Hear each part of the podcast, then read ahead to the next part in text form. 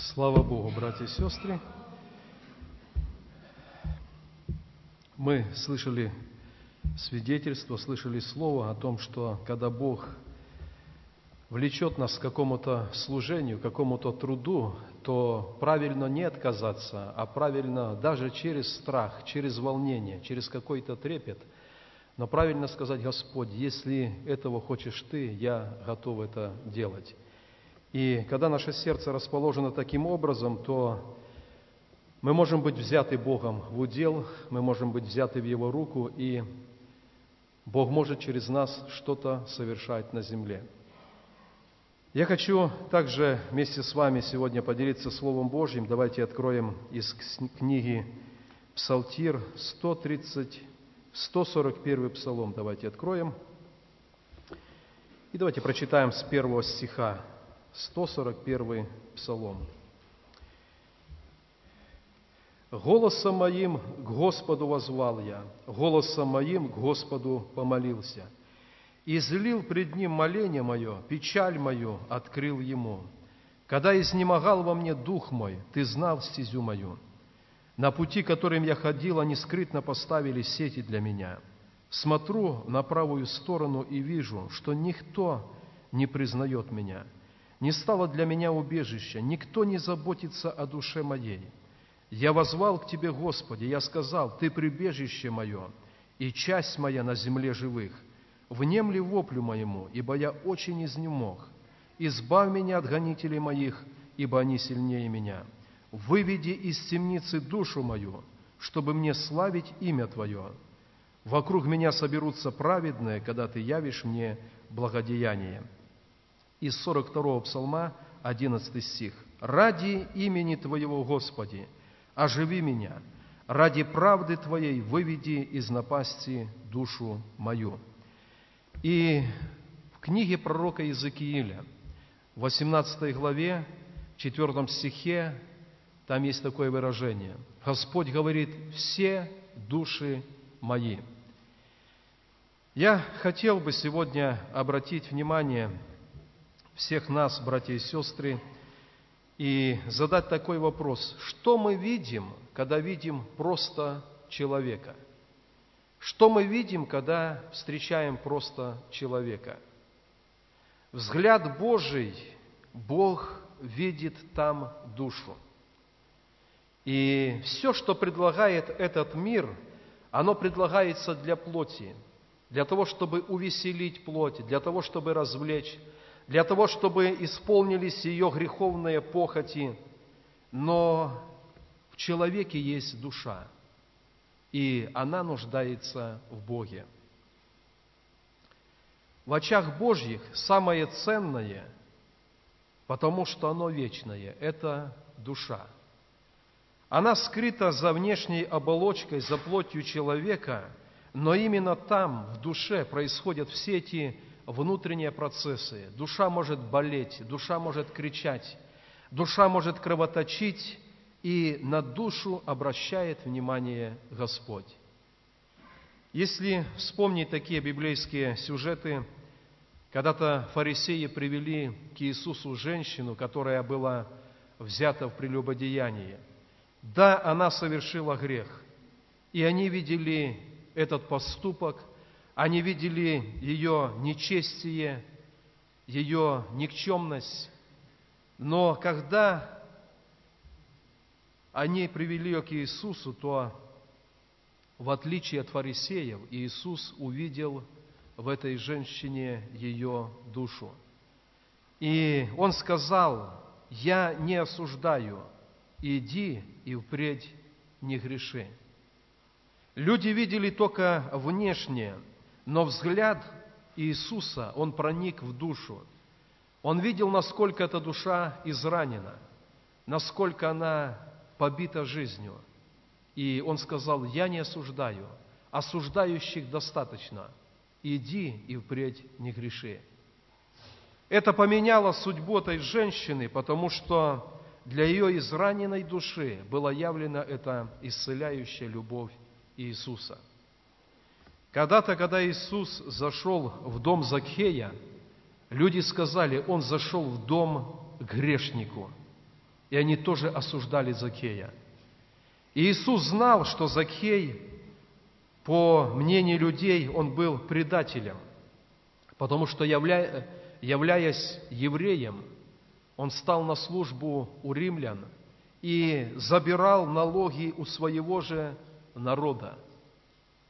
И в глазах людей он был грешником, но Иисус видел его душу, и он понимал, что эта душа томится – когда было явлено спасение для души человека, то там написано, что Сын Человеческий пришел взыскать и спасти погибшие, именно душу человека.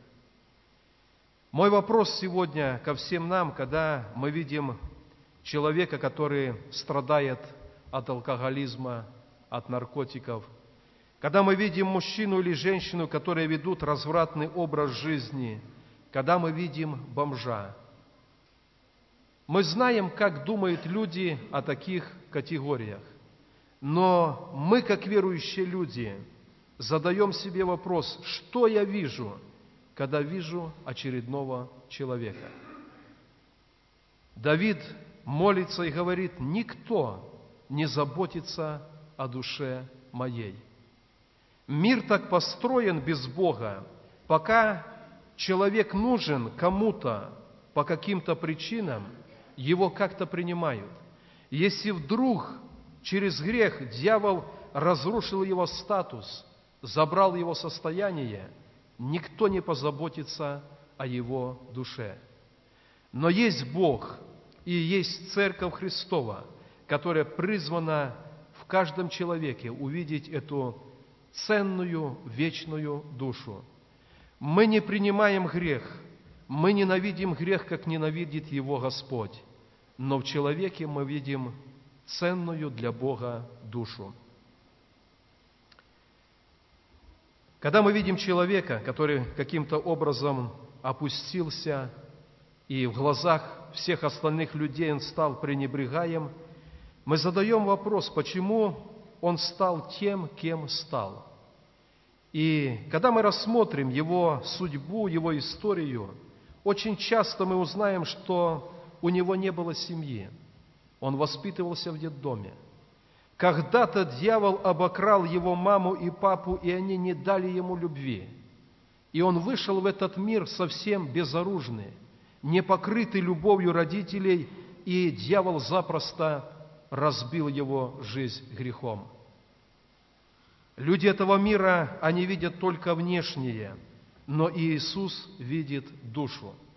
И верующий человек, отметая пренебрежение, он также должен увидеть в каждом человеке его душу. Как-то здесь около дома молитвы летом проходила группа людей, они были выпившие, наверное, шли на речку, может быть, продолжить пить, там гулять. Они все внешне выглядели вроде бы веселыми, беззаботными. Мы знаем, что люди, которых мы встречаем каждый день в мире, закончится служение, мы выйдем на улицу, когда будем идти домой, мы встречаем людей, и многие люди, они одели маски.